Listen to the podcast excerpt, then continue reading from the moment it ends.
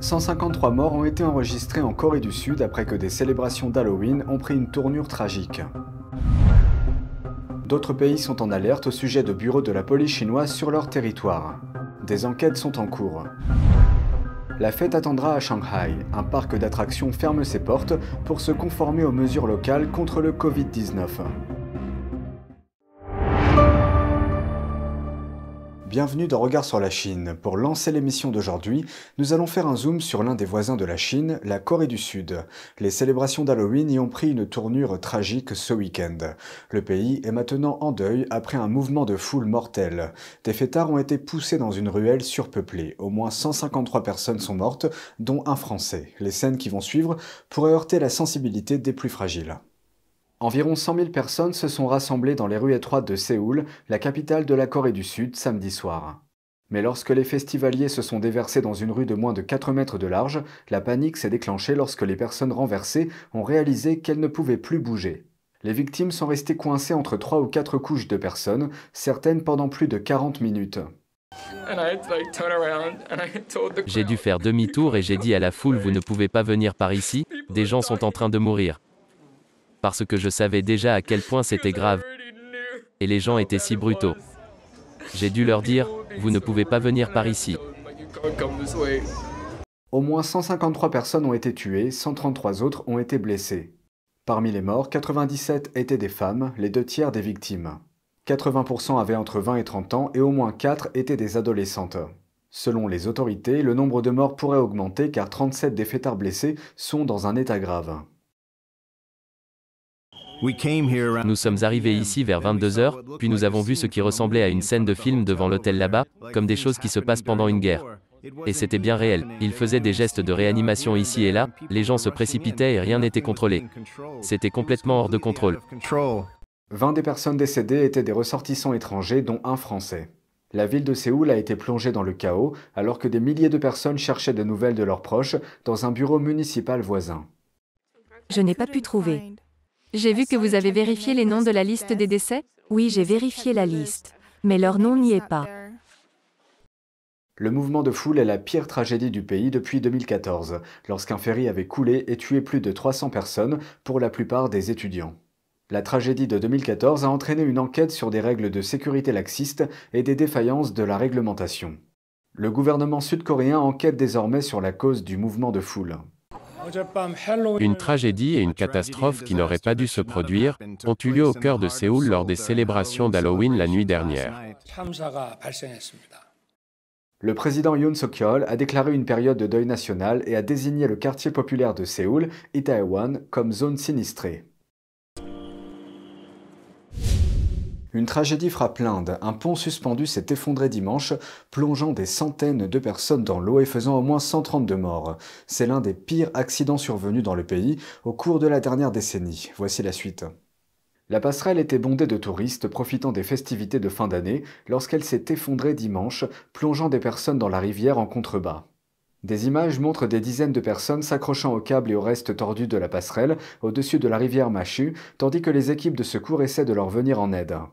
Certains ont grimpé sur la structure cassée pour tenter de rejoindre les berges de la rivière, tandis que d'autres ont nagé pour se mettre en sécurité. Un certain nombre d'enfants figurent parmi les victimes. Les autorités ont déclaré que plus de 400 personnes se trouvaient sur ce pont suspendu de l'époque coloniale ou à proximité au moment de l'effondrement.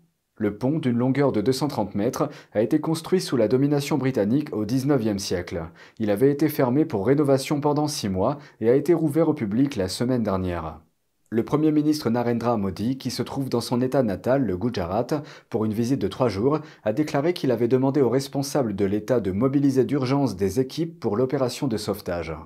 L'armée a été déployée pour aider à retrouver les personnes disparues et participer aux opérations de sauvetage. Et maintenant, une mise à jour sur des bureaux de police chinois à l'étranger qui ont fait polémique. La France est notamment concernée par ce problème, mais nous ne savons pas si le gouvernement français a commencé à réagir. Au Canada, la police fédérale enquête sur des postes de police chinois installés illégalement à Toronto. Un bureau de la police chinoise en Irlande a déjà fermé ses portes sur ordre du gouvernement irlandais. L'Allemagne et les Pays-Bas enquêtent également sur les avant-postes de la police chinoise dans leur pays.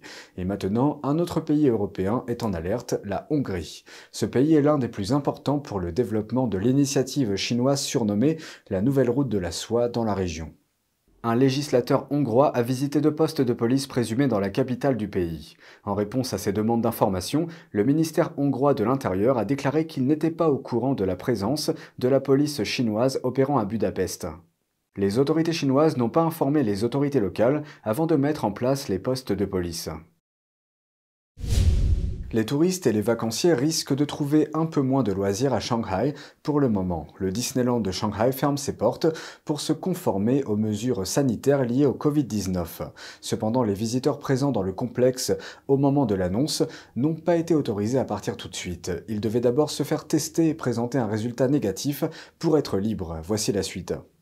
Le gouvernement de Shanghai a déclaré sur son compte officiel WeChat que le parc interdisait aux gens d'entrer ou de sortir et que toute personne ayant visité le parc depuis le 27 octobre devrait subir un test de dépistage du Covid-19 trois fois en trois jours.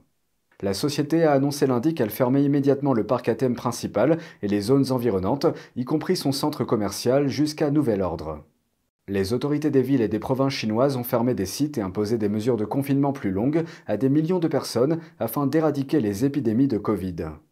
Ces mesures font suite à l'apparition de près de 3000 cas sur le continent dimanche, dépassant les 2000 cas pour la deuxième journée consécutive. Et cela est basé sur les données officielles des médias d'État chinois, mais en raison de la censure, le nombre réel de cas en Chine reste inconnu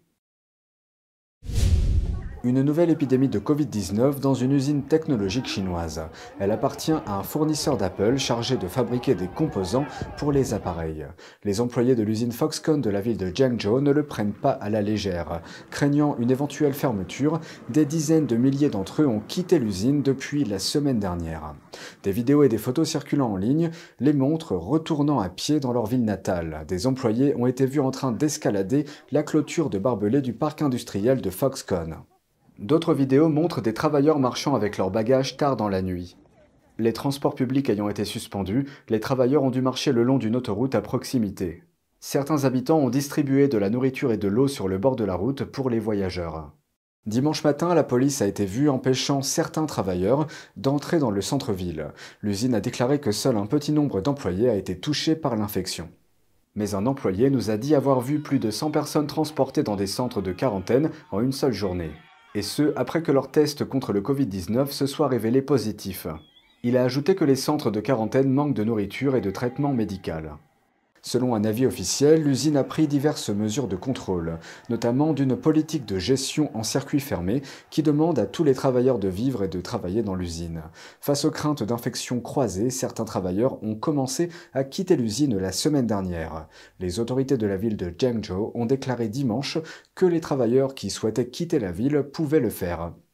La ville de Jiangzhou est un élément clé de la chaîne d'approvisionnement des iPhones. La moitié de la production d'iPhone s'y déroule.